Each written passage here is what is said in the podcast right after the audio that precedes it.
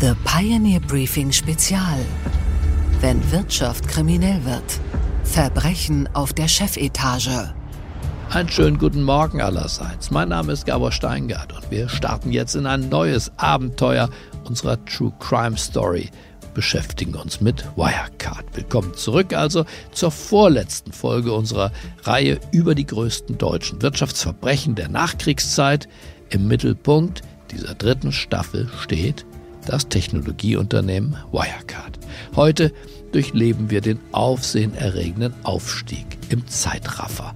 Nach dem Schleichweg an die Börse und der Gründung der Wirecard Bank folgt der nächste Coup, der Einzug in den DAX. Es wird der größte, aber auch hürdenreichste und zugleich auch, tja, der letzte Triumph von Konzernchef Markus Braun. Vom Anfang des Endes erzählen meine Kollegin Josie Müller und Jörn Leogrande, der ehemalige Innovationschef von Wirecard, der immerhin 15 Jahre lang an der Seite von Markus Braun bis hin zur Konzernauflösung in der Zentrale gearbeitet hat. Die Akte Markus Braun. Folge 3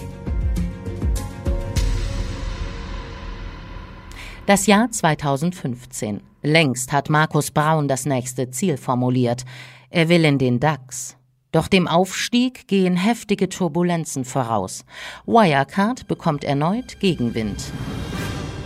Beginn des Großangriffs.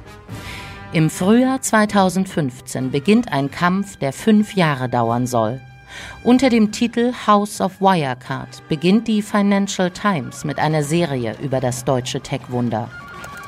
An vorderster Front der Investigativjournalist Dan McCrum.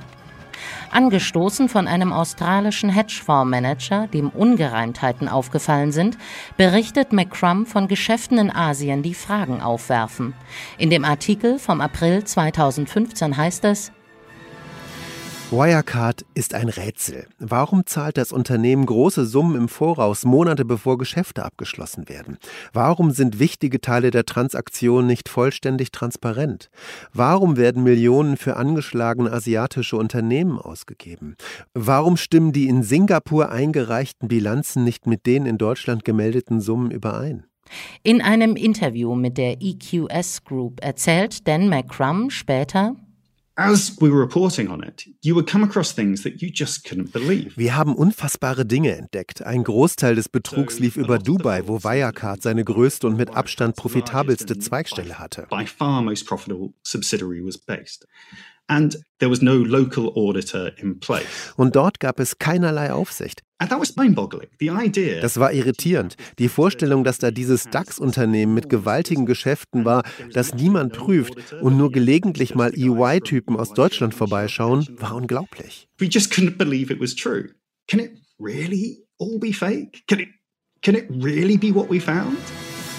Über mehrere Monate weist McCrum auf immer neue Unstimmigkeiten hin.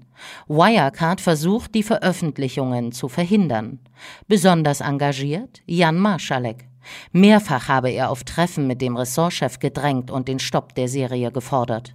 Deutlich weniger engagiert die deutschen Aufsichtsbehörden.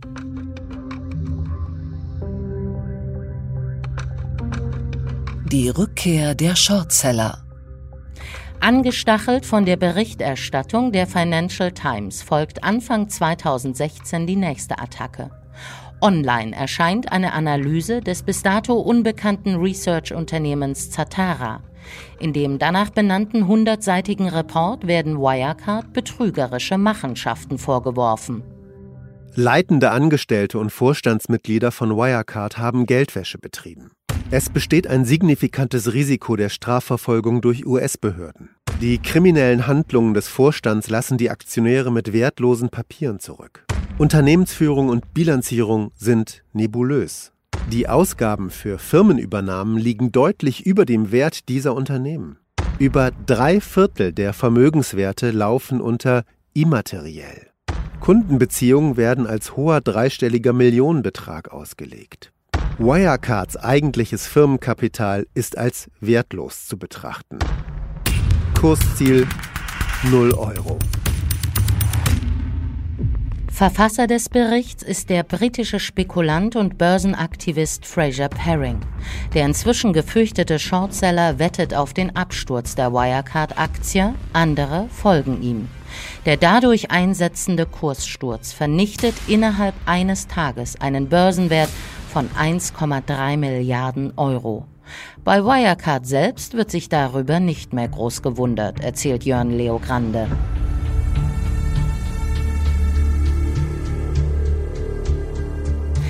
An dieser Stelle soll es das gewesen sein. Die komplette Ausgabe hören Sie als Teil unserer Pioneer-Familie. Alle Infos dazu finden Sie auf thepioneer.de.